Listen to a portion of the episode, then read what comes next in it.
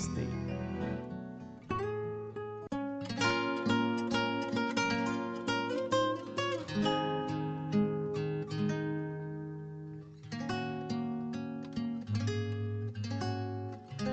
Radio María presenta el programa La Iglesia en el Mundo.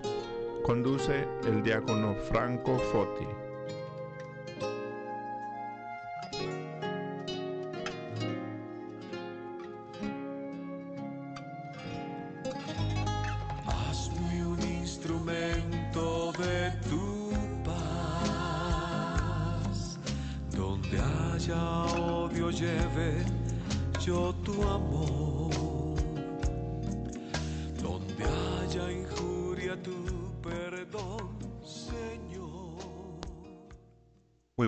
Hermanos en Cristo. Aquí nuevamente con este programa La Iglesia en el Mundo. Soy el diácono Franco Foti de la Arquidiócesis de Chicago y me da mucho gusto estar con ustedes esta tarde aquí transmitiendo desde la cabina de Radio María en Chicago. Son las 5 y un minuto, gozando de una temperatura de 48 grados en la ciudad. Parece que la primavera nos va llegando de a poco, pero va llegando. Pues ah, muy bien, quisiera darles los números de teléfono para que llamen, para que den sus comentarios, para que hagan sus preguntas, para que también nos critiquen, pero llamen, llamen por favor, estamos aquí para servir a toda esta audiencia que no solo está en Chicago, sino que está en la ciudad de Milwaukee, así que los que están allí en Milwaukee pueden llamar al 414 383 6505 y los que están en Chicago pueden llamar al 773-486-5505. Muy bien, hermanos, aquí eh, estamos otra semana más con el programa de la Iglesia en el Mundo que trata sobre temas de doctrina social de la Iglesia. Hoy vamos a hablar de una encíclica escrita por el Papa Benedicto XVI, el Papa emérito Benedicto XVI, y es una encíclica importante porque es la única que él escribió que tiene relación con la doctrina social de la Iglesia. Ustedes saben de que él tuvo un pontificado realmente relativamente corto, pero aún dentro de, su corto pontificado, él eh, sí escribió unos cuantos documentos. Aparte, no olvidemos que él es un escritor muy prolífico, que ya desde, desde antes de llegar al Vaticano, él ya había escrito libros eh, de teología, y uno de los libros ah, más importantes que él ha escrito es el libro de Jesús de Nazaret, que eh, es una muy buena lectura, es una lectura muy fácil y se los recomiendo a todos ustedes. Muy bien, eh, antes de comenzar con este documento quisiera compartir parte de, la homilía que tuve la fortuna de presentar este fin de semana pasado en mi parroquia. Yo estoy en la parroquia Nuestra Señora de las Nieves, que eh, está cerca del aeropuerto Midway, y hace 10 años que sirvo en esa parroquia como diácono y estoy muy contento de estar allí. Y tuve la oportunidad de preparar una homilía con respecto al Evangelio. Eh, todos los que han asistido a misa saben de que el Evangelio de ayer, cuando no se hizo el tema de los escrutinios de Rica, ¿verdad? Cuando se reciben a, a los catecúmenos que van a, recibir los sacramentos en la Semana Santa, eh, se leen eh, otros evangelios, ¿no? Pero en las otras misas, el año litúrgico sigue el Evangelio de Lucas, estamos en el año C, y el Evangelio de Lucas tiene la parábola del Hijo Pródigo, una parábola que muchos eh, de ustedes, estoy seguro, han escuchado en repetidas ocasiones, están familiarizados con la historia, y si yo les preguntara eh, cómo va la historia, estoy seguro que me la contarían con, con muchos lujos de detalles. Es, eh, les voy a confesar de que es una parábola en la cual es difícil de predicar, porque como es parte de nuestra fe, está arraigada, es la única parábola eh, tan larga que aparece en los evangelios y está solamente se encuentra en el Evangelio de Lucas. Y, bueno, ya conocemos eh, esa parábola, ¿no? Entonces, ¿qué más podemos decir del Hijo Pródigo? Pero estuve eh, revisando unas notas que tengo sobre, sobre eso y encontré algo interesante que compartí con la comunidad y me gustaría compartirlo con todos ustedes para que entremos en este tema de esta encíclica Caritas in Veritate, que quiere decir amor en la verdad.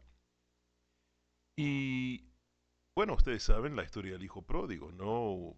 Un hombre tiene dos hijos y uno le pide su parte de la herencia antes de tiempo, ¿no? Porque él quiere independizarse, quiere salir de la casa y él recibe su parte y se va y se gasta todo el dinero en una vida muy ligera y después se da cuenta de que cuando él estaba con su papá, él estaba muy bien. Tenía un techo sobre su cabeza, tenía comida sobre la mesa, eh, tenía ropa con que vestirse y solamente se tenía que portar bien.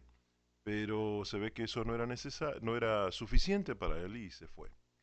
Y al regresar, eh, él regresa con un corazón contrito, ¿verdad? Con mucho dolor por haberse ido y le propone al padre que lo acepte como un eh, servidor, como un ah, trabajador más dentro de, esta granja o, hacienda que, tiene el padre de la historia. Y el padre lo recibe como un hijo, no lo recibe como un esclavo, como un sirviente. Y, como lo recibe como un hijo, el otro hijo que se había portado bien toda su vida se siente mal.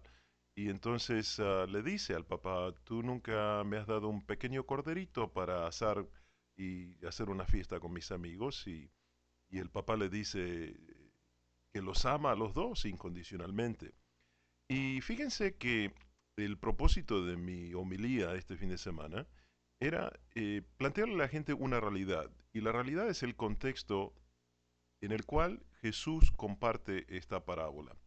Fíjense que eh, la lectura comienza que que, los fariseos se estaban quejando de que Jesús pasaba mucho tiempo con publicanos, eh, con, con recaudadores de impuestos y pecadores, porque ellos se creían que eran una clase superior, ellos se creían los no pecadores, entonces por lo tanto se consideraban que estaban más cerca de Dios. Pero Jesús comienza a contarles esta parábola y les dice, un hombre tenía dos hijos. Y así es como él va relatando la historia que acabo de compartir con ustedes a grandes rasgos, y en esa historia él les muestra a los fariseos de que los dos hijos, a pesar de ser hermanos, eh, suponemos de la misma madre también, sabemos que hijos del mismo padre, pero vamos a suponer que hijos de la misma madre también, o sea, comparten eh, todos los atributos de esa unión eh, conyugal. Y sin embargo, los dos son diferentes. Uno se queda con el padre y es obediente. El otro no es obediente y se va. Pero el que es desobediente regresa con un corazón contrito. El que es obediente tiene resentimiento por el hermano, de algún modo tiene envidia. Entonces, ¿cómo puede suceder esto en una familia donde son dos hermanos que crecieron juntos, se criaron juntos y reciben el mismo amor del mismo padre? Y, esa eh, eh, parábola nos muestra que, que aún en nuestra hermandad, nuestra condición de hermanos y hermanas en Cristo, hay diversidad. No somos todos iguales.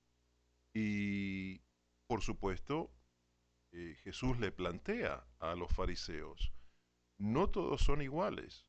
Unos necesitan más perdón que otros. Unos necesitan más entendimiento que otros. Unos necesitan más misericordia que otros. Y así es de que en el curso de la milía compartí una historia eh, que, que, es importante, ¿no? Había un grupo, el año pasado, un grupo de 25 estudiantes universitarios católicos en, la ciudad de Kansas City, en el estado de Missouri, y los habían invitado a participar de un programa que se dedicaba a ayudar a las personas, digamos, marginadas por la sociedad. ¿no? Había personas que habían salido de la cárcel, había personas que estaban en recuperación por problemas de alcoholismo y drogadicción, había personas que eran refugiados de otros países, había personas que eran indocumentadas. Entonces, una organización sin fines de lucro había coordinado este programa para asistir a estas personas y había pedido a estos 25 estudiantes que trabajaran en ese programa. Así es de que uno de los estudiantes se dedica a enseñar a inglés como segundo idioma a un grupo de eh, personas que vinieron de otros países. Y con el tiempo él comienza a conocer a una persona que era del país de Somalia en, o Somalia en África y que eh, era musulmán, porque la religión en esa área es la religión musulmana, aunque hay algo de cristianismo, pero es una región altamente musulmana. Entonces, este muchacho, al comenzar el programa, se da cuenta de que se iba a encontrar con alguien que iba a ser diferente, que iba a ser de otra fe, que iba a hablar otro idioma, y, ya iba con diferentes preconcepciones de lo que eh, se iba a encontrar con este señor. Y al fin y al cabo, a medida que van avanzando en este programa de inglés como segundo idioma, se, se va dando cuenta el muchacho que las diferencias que había entre los dos se iban evaporando. Entonces pasó de ser este señor refugiado de Somalia una persona que, que era un extraño totalmente a ser prácticamente un amigo del maestro, de este muchacho que les enseñaba inglés como segundo idioma. Entonces, Jesús nos invita a través de la parábola del Hijo Pródigo a, aceptar de que hay diferencias, pero al mismo tiempo sabemos de que las diferencias van a ser eh, superfluas en algún momento. Las diferencias se van a evaporar cuando todos nos demos cuenta que todos somos hijos de Dios, cuando todos nos demos cuenta de que Dios nos ama incondicionalmente, sin importar si somos blancos o negros, católicos o musulmanes, o eh, flacos o altos o petizos o lo que sea. Dios nos ama a todos incondicionalmente. Y este es el tema que nos trae a la encíclica la el amor o la caridad en la verdad. Muy bien, porque Benedicto XVI hace hincapié en la dignidad del ser humano. Y nosotros nunca vamos a poder apreciar la dignidad del ser humano siempre y cuando no seamos abiertos a la posibilidad de conocer al desconocido y determinar que las diferencias son solo accidentales. Vamos a entrar ahora con, este, con esta encíclica. Esta encíclica, Hermanos en Cristo, eh, fue publicada el 29 de junio del año 2009, eh, casi 10 años atrás, y fue en la solemnidad de San Pedro y San Pablo, cuando se festeja eh, esta fiesta de los dos grandes apóstoles de la Iglesia Católica. Y en la parte introductoria, el Papa nos recuerda que la caridad o el amor es la vía maestra de la doctrina social de la Iglesia. Así que en este programa podemos estar hablando de muchas cosas, pero siempre, siempre vamos a llegar al centro, al centro de la cuestión, que es la caridad. Y también el Papa habla de que la caridad a veces tiene el riesgo de ser malentendida o excluida de una vida, porque eh, advierte que un cristianismo de caridad sin verdad se puede confundir fácilmente con un grupo de buenos sentimientos, eh, que son provechosos tal vez para la convivencia social, pero marginal. Es decir, si bien reconocemos de que el centro de esta doctrina social de la Iglesia está centrada en la caridad, en el amor fraterno, si no hay verdad aparejando a la caridad, entonces vamos a quedarnos en lo que es eh, totalmente externo, ¿verdad? O superficial. Y así es de que Benedicto habla de que el desarrollo, el desarrollo humano, el desarrollo de los países, el desarrollo de la sociedad, eh, necesita de la verdad, necesita de la verdad. Y Benedicto analiza dos criterios eh, orientadores de la acción moral, que son la justicia y el bien común. Dos elementos muy importantes que marcan lo que es moralmente correcto, en la justicia y el bien común. Y todo cristiano, toda persona de fe, está llamada a esta caridad según su vocación, es decir, según el lugar donde Dios lo ha puesto. Y las posibilidades de este individuo de influenciar la sociedad. Así que temas muy importantes que aparecen en la introducción. La caridad es el centro de la doctrina social de la Iglesia, la caridad debe estar acompañada por la verdad y dos elementos importantísimos son la justicia y el bien común. Muy bien, ahora pasemos a lo que es el primer capítulo. El primer capítulo está dedicado a una encíclica anterior que fue escrita por el Papa Paulo VI, se llamaba o se llama Populorum Progressio, quiere decir el progreso de la gente, de los pueblos. Y Benedicto reafirma la importancia del Evangelio para construir la sociedad según la libertad y la justicia. Así que si no vivimos en una sociedad que es justa, si no vivimos en una sociedad que es libre, entonces no podemos vivir en una sociedad. La fe cristiana, dice Benedicto XVI, se ocupa del desarrollo no apoyándose en privilegios o posiciones de poder, ¿verdad? Cuestiones del mundo, sino que se apoya solamente en Cristo. El Cristo que es la verdad, el camino y la vida. Y Benedicto también evidencia que las causas de los países que, están subdesarrollados, que no, no, han alcanzado la plenitud, eh, son principalmente de orden material. No se trata de un tema espiritual, no se trata de un tema, digamos, simbólico, sino que se trata específicamente del tema material.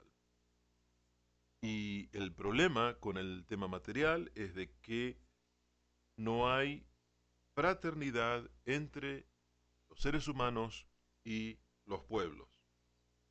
El desarrollo humano en nuestro tiempo es algo importantísimo. Así que el Papa nos dice de que el ser humano debe tener ese, esa relación fraterna, esa caridad fraterna, y eso desemboca en lo que es la fraternidad entre los pueblos, entre los países, entre regiones, entre diferentes culturas. Muy bien, hermanos en Cristo, vamos a tomar la primera pausa en este momento y regresamos ah, pronto con el análisis de esta encíclica escrita por el Papa Benedicto XVI, Caritas in Veritate, que significa amor en la verdad. Ya regresamos. Gracias.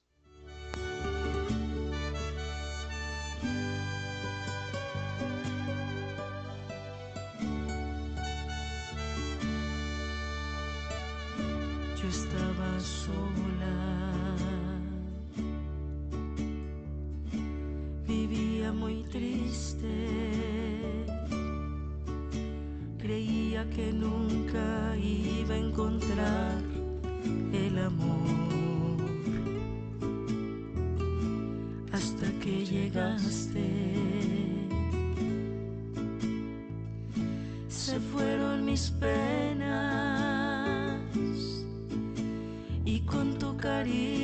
empecé olvidar mi dolor.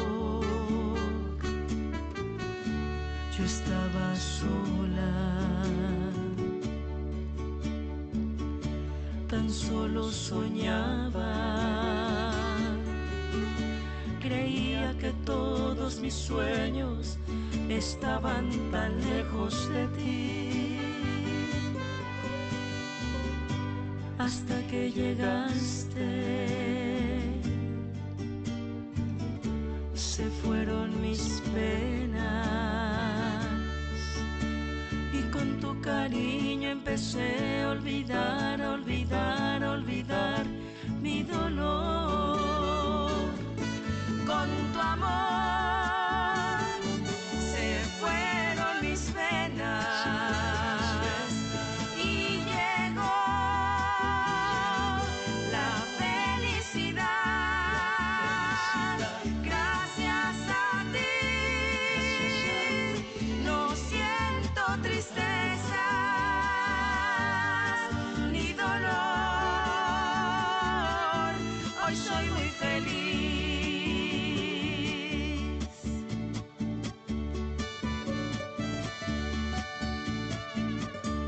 estaba sola. Tan solo soñaba.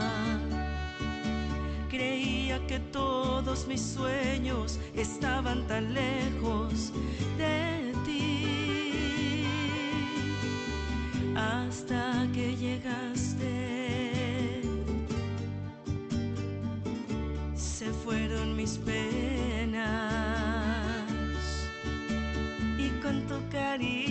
cariño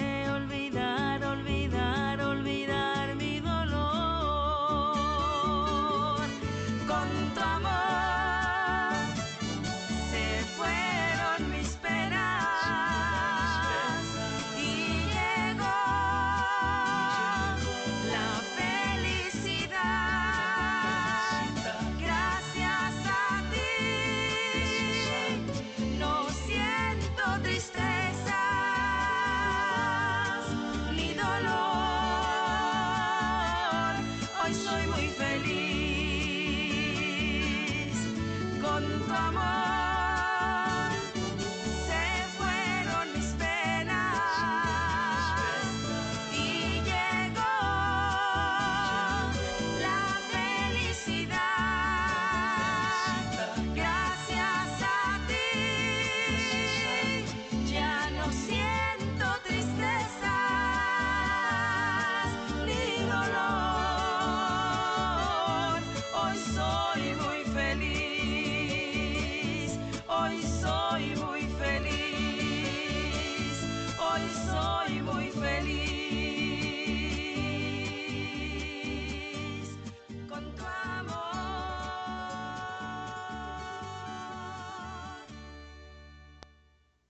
Muy bien, hermanos, estamos aquí de vuelta con el programa La Iglesia en el Mundo.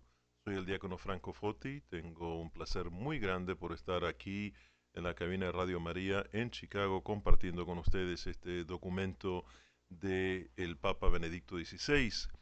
Reitero los números de teléfono para aquellos lo que quieran llamar, hacer una pregunta o tal vez este, contribuir con algo, eh, algún comentario más bien dicho.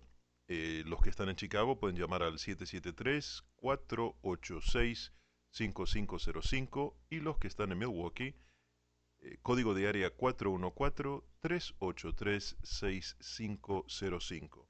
Muy bien, hermanos, son las 5 y 22 de la tarde aquí en esta hermosa ciudad de Chicago con un bonito sol y una temperatura de 48 grados. Y continuamos con esta encíclica que nos ocupa, la la encíclica de Caridad en la Verdad. Y vamos a entrar en el segundo capítulo de esta encíclica que habla sobre el desarrollo humano. Y el objetivo exclusivo, dice el Papa Benedicto, del beneficio, cuando es obtenido mal y sin el bien común como fin último, corre el riesgo de destruir riqueza y crear pobreza. Muy bien, vamos a tratar de analizar ese, ese tema. Muy bien, cuando un beneficio se obtiene de mala forma y sin tener en cuenta ah, el bien común, o sea, el bien de, de- nuestras familias, de nuestra sociedad, eh, corre el riesgo de destruir riqueza.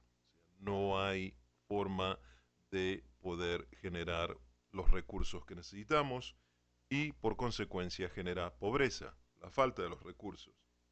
Y el Papa habla de que algunas distorsiones del desarrollo es una actividad financiera que es en buena parte especulativa. Muy bien, uno hace ciertas inversiones especulando, o sea, tratando de contar con ciertas, eh, ciertas condiciones que puedan eh, traer un beneficio, aunque ese beneficio sea en desmedro de otros. También está el tema del flujo migratorio, eh, que está eh, la migración, que está frecuentemente provocada eh, por no tener gobiernos que gestionen adecuadamente el tema de la población y la explotación sin ningún tipo de reglas de los recursos de la tierra. Así que el tema migratorio es un tema que, que siempre ha estado presente eh, en nuestra historia como humanidad y obviamente el Papa en el año 2009 quiso hablar sobre ese tema de que mucha gente se va de un lugar a otro porque ya no puede trabajar la tierra o porque ya no está en las condiciones adecuadas para trabajar o, o simplemente no hay trabajo, muchas veces gracias a esa inversión financiera de tipo especulativo. Y así es que el Papa invoca una nueva síntesis humanista, es decir, como una nueva conclusión basada en el ser humano. Y dice que el cuadro del desarrollo se despliega en, en, múltiples ámbitos. Entonces, estas son las condiciones por las cuales el desarrollo puede tomar lugar, ¿verdad? Y entendemos el desarrollo como la, la parte en la cual todos podemos encontrar nuestra realización. Y dice, crece la riqueza mundial en términos absolutos, pero a veces se eh, arriesga de que esto se hace bajo un principio de desigualdad, lo cual puede generar nuevas pobrezas. Así es que es importante que, crezca la riqueza para que los países puedan desarrollarse, pero otra vez las teorías especulativas pueden crear desigualdades que desemboquen en pobreza. Y también en el ámbito cultural, todo lo que tiene que ver con las costumbres de cada lugar, no solamente lo que es lo educativo, dice que a veces eh, las posibilidades de interacción Ah, ha dado lugar a nuevas perspectivas de diálogo. El cambio o el intercambio cultural ha abierto puertas, pero también más tarde dice el Papa Benedicto que hay un doble riesgo. En primer lugar, el Papa habla de un eclecticismo cultural. Es una palabra complicada, pero la vamos a explicar. Eh, un eclecticismo cultural quiere decir que es el producto de la combinación de diferentes elementos que vienen de diversas culturas. Entonces es como que digamos que vamos a construir una cultura nueva que la vamos a llamar cultura X, ¿verdad? Y entonces dentro de esa cultura ponemos elementos de la cultura hispana, elementos de la cultura anglosajona, elementos de la cultura polaca, elementos de la cultura oriental, y entonces armamos algo, algo nuevo. Y el Papa está en contra de eso, porque cada cultura tiene su propia identidad y, se va creando a través del tiempo. Y así es de que mezclar una cosa con la otra no necesariamente nos hace a todos iguales. Así que eh, el Papa dice de que el peligro de, tener un eclecticismo cultural, o sea, mezclar cosas tratando de construir una cultura nueva, puede rebajar la cultura o ciertas culturas o la cultura de ciertos ah, pueblos y eh, puede también eh, tener cambios nefastos, o sea, indeseados en lo que es el estilo de vida dentro de cada cultura. Así que, otra vez, eh, en el plano cultural, el Papa está abierto a que haya este intercambio entre diferentes culturas, pero al mismo tiempo hay que tener cuidado de que una cultura no sobrepase a la otra o que no se haga como un cóctel de culturas que al final no conduzcan a algo eh, positivo para toda la humanidad. Asimismo, el pontífice evidencia que el respeto por la vida no puede separarse de las cuestiones eh, relacionadas con el desarrollo de los pueblos. Esto es muy importante porque estamos en una sociedad aquí en este país que mayoritariamente, lamentablemente, apoya el aborto, eh, apoya la interrupción del embarazo no deseado, sacrifica la vida de, un ser humano que está en gestación, ¿verdad? También eh, promueve el tema de la, del suicidio asistido o también la cultura del descarte, donde tal vez hay un paciente que está avanzado en edad, entonces los médicos dicen, bueno, ¿para qué vamos a invertir tanto dinero en una persona que no sabemos si eh, el próximo mes o dentro de un año se va a morir? Así que dejémoslo que se muera ahora, ¿no? La cultura del descarte, lo que habla el Papa Francisco también. Así que eh, esto es importante, hermanos y hermanas en Cristo, de que el respeto a la vida es importante para el desarrollo de los pueblos. Eh, y él afirma que cuando una sociedad se encamina hacia la negación y la supresión de la vida, acaba por no encontrar la motivación y la energía que son necesarias para esforzarse en el bien común. Muy bien, entonces, si vamos a quitar de nuestras mentes el tema de estos embarazos no deseados que terminan en asesinato, si no vamos a tener en nuestras mentes el tema de eh, la, la cultura del descarte, entonces nunca vamos a alcanzar el bien común de todos los seres humanos. Y también el Papa habla de otro tema que es importante, que es el tema de la libertad religiosa, y también habla de, la violencia detrás o escondida detrás de la religión, y habla de, ese terrorismo de inspiración fundamentalista, ¿verdad? Que, bueno, que ahora no es solamente un tema de religión, sino que es un, tema eh, totalmente basado en lo que es una raza, ¿verdad? Como lo que pasó en Nueva Zelanda hace unas semanas atrás, ¿verdad? Que este señor que se piensa superior porque tiene la piel de color blanco, entonces él puede permitirse la purificación racial de un país. Y eso está totalmente, totalmente opuesto a el mensaje del Evangelio y todo lo que estamos tratando de promover a través de la iglesia.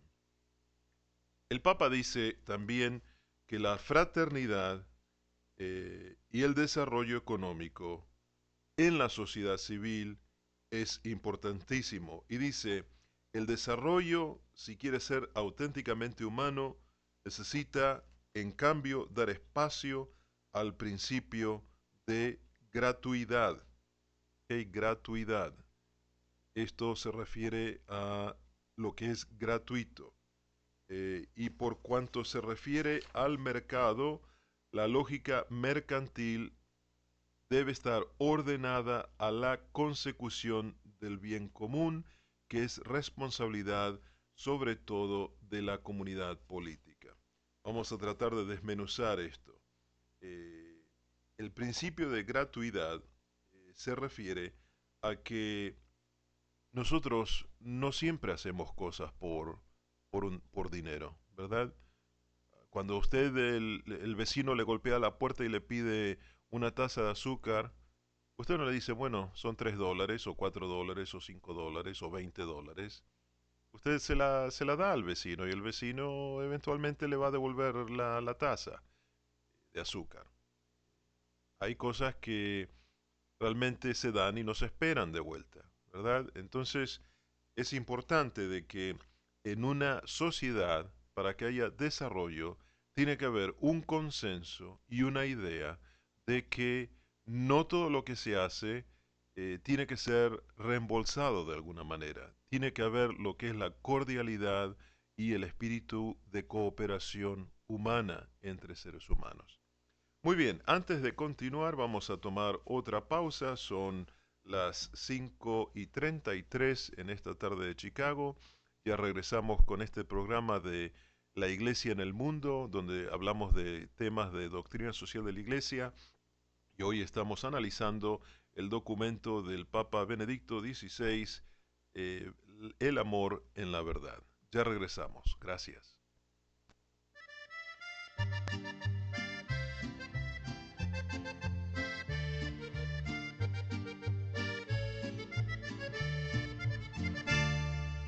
Hoy quiero hablarte, Señor, porque he fallado, porque no he sabido separar mi alma de este mal vivir y te crucifico con mi proceder, con mi egoísmo y mi vanidad.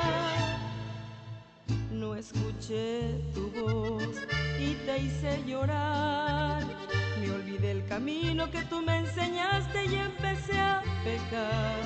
Y no comprendí y no perdoné. Y ahora vengo, Padre, para que tú llenes otra vez mi ser. Estoy vacía completamente, llena de llagas que son mi muerte. No hay lugar en toda mi alma que tenga paz. Ven a curar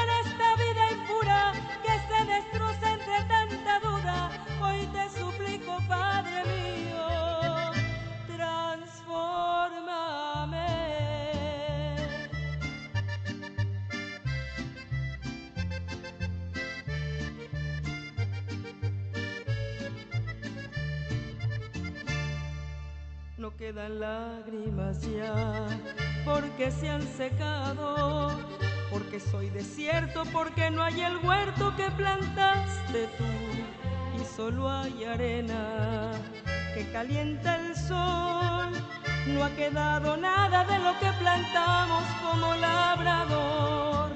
Estoy vacía completamente, llena de llagas que son mi muerte. No hay lugar en alma que tenga paz. Ven a curar esta vida impura que se destroza entre tanta duda. Hoy te suplico, Padre mío, transfórmame.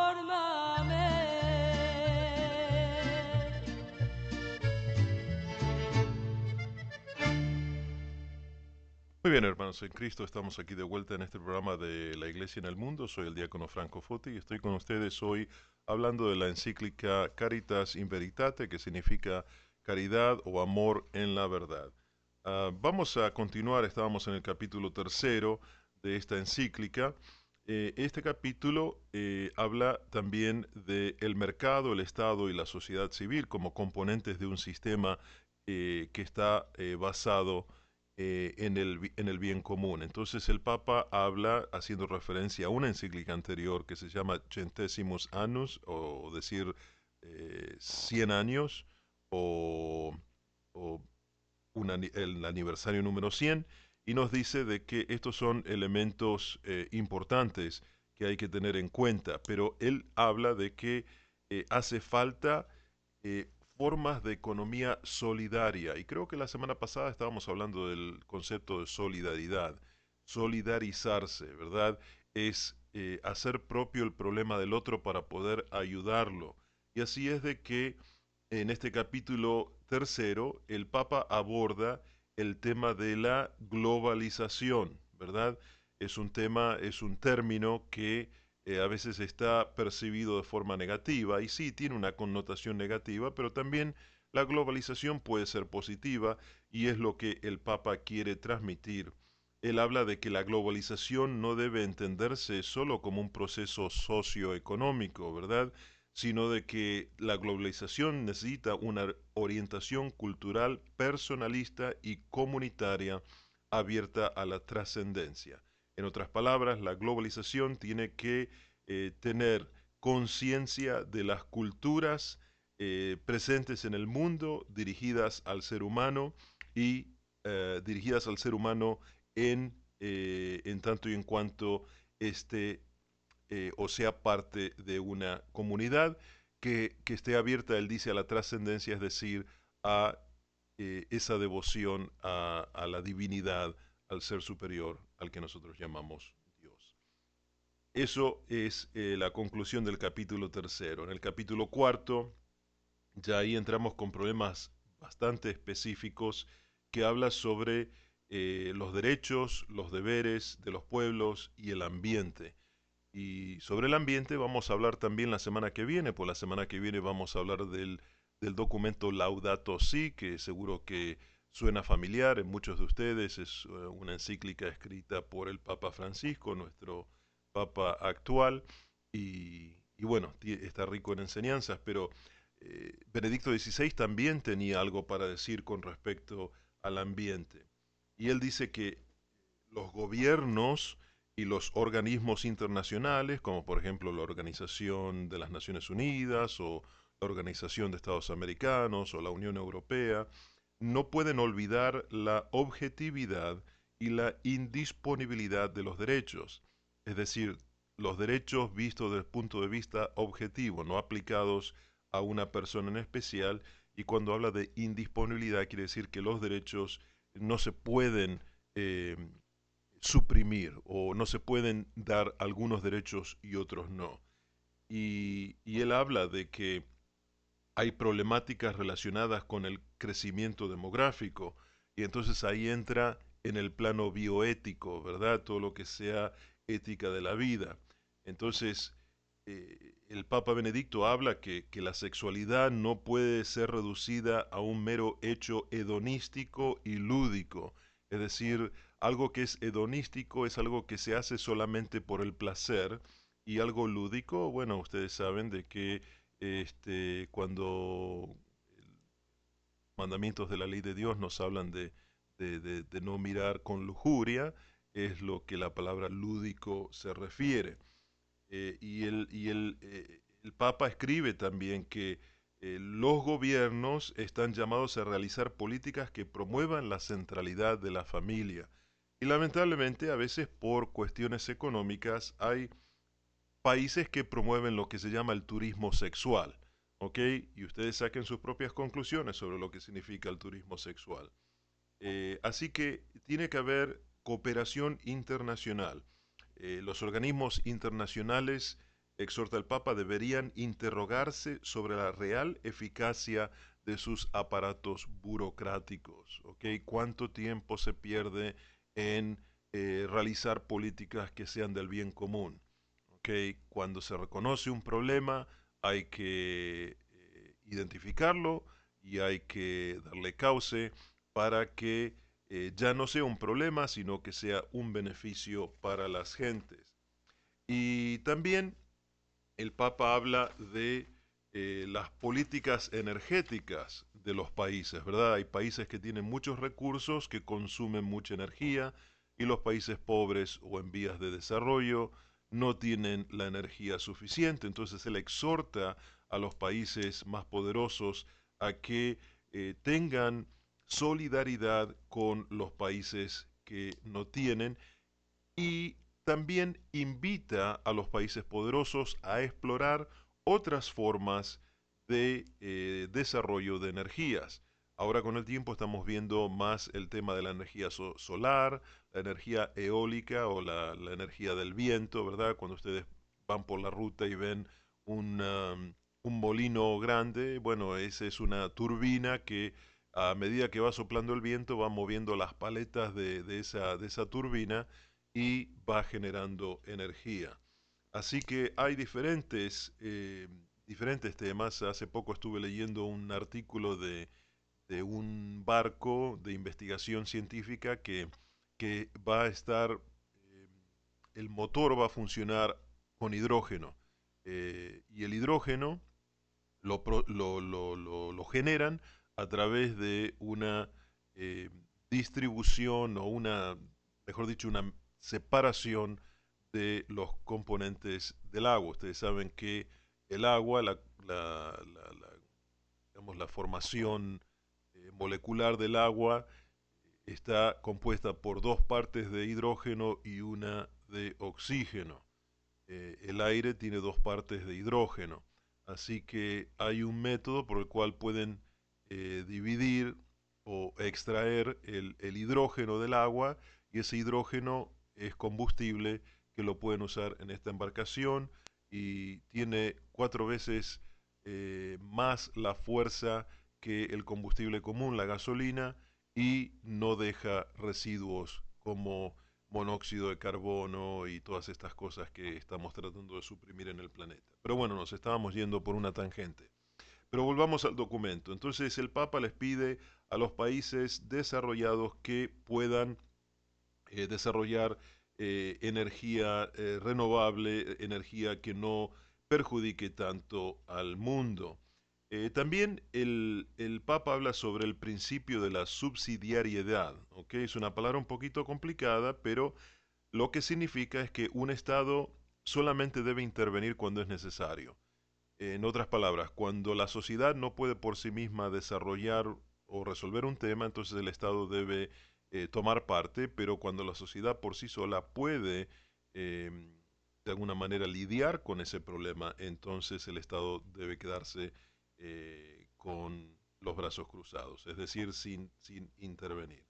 Y así es de que eh, el Papa continúa eh, en este capítulo hablando sobre el mayor acceso a la educación y la formación completa de la persona.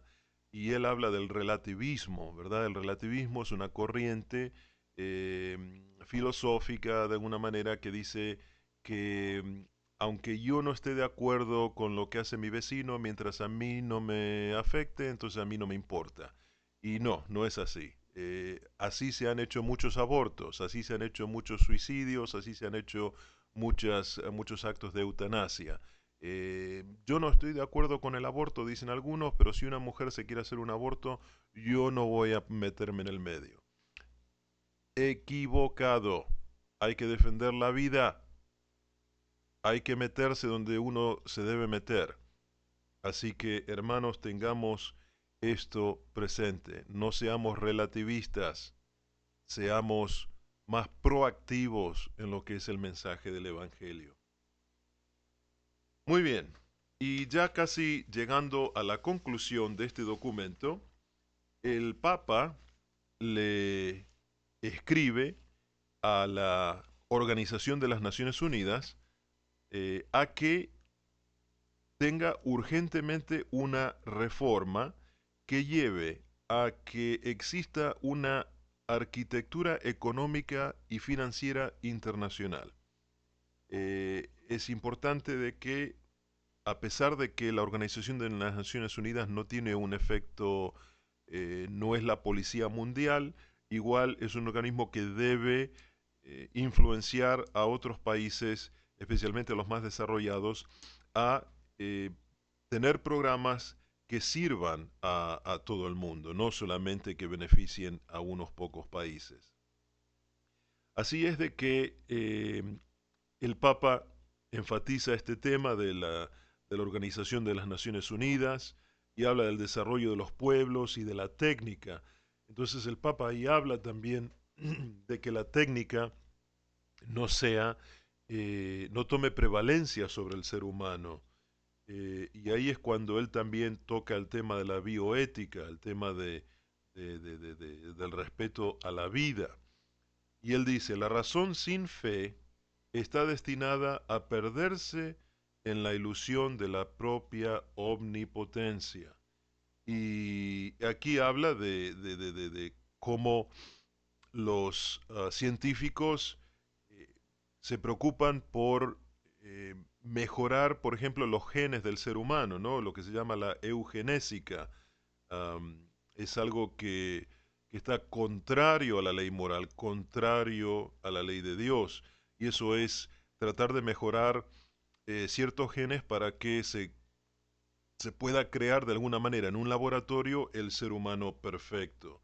Y eso solamente eh, es jugar con algo que no nos corresponde porque toda la vida proviene de Dios y toda la vida regresa a Dios. Y lamentablemente con esta teoría de la eugenesis, eh, lo único que se busca es la superioridad de una raza sobre otra. Y esto realmente, hermanos y hermanas, no es parte del plan de Dios. Concluyendo, el Papa Benedicto subraya que el desarrollo de los pueblos tiene necesidad de cristianos como nosotros, con los brazos elevados hacia Dios en gesto de oración de amor y de perdón, de renuncia a sí mismo, de bienvenida al prójimo, de justicia y de paz. Así que, a pesar de que eh, nosotros sabemos de que debemos ser proactivos en la sociedad, que debemos promover una cultura de vida, que debemos promover la, el desarrollo de países que todavía no pueden despegar y que no pueden proveer para el bienestar de todas las gentes de su país, eh, debemos nosotros de igual manera ponernos de rodillas frente a Dios para en oración pedirle que nos ayude para que nosotros podamos respetar primero el tema de la vida, el tema de la sociedad, el tema de la solidaridad, el desarrollo de los pueblos. Hermanos y hermanas, eh, ya estamos llegando a la conclusión de este programa. Como les decía, la semana próxima vamos a hablar de la encíclica Laudato Si del Papa Francisco, una encíclica que habla del medio ambiente. Y el medio ambiente es efectivamente parte de lo que es la doctrina social de la Iglesia. Y más adelante también vamos a hablar en un programa sobre las relaciones familiares, porque aunque parezca incoherente, las relaciones familiares son importantes para el desarrollo de una sociedad que vele por todos sus ciudadanos. Hermanos en Cristo, hemos llegado al final de este programa. Gracias por haberme acompañado. Gracias por acompañar la sintonía de Radio María. Que Dios los bendiga y estaremos en contacto nuevamente en una semana. Muchas gracias.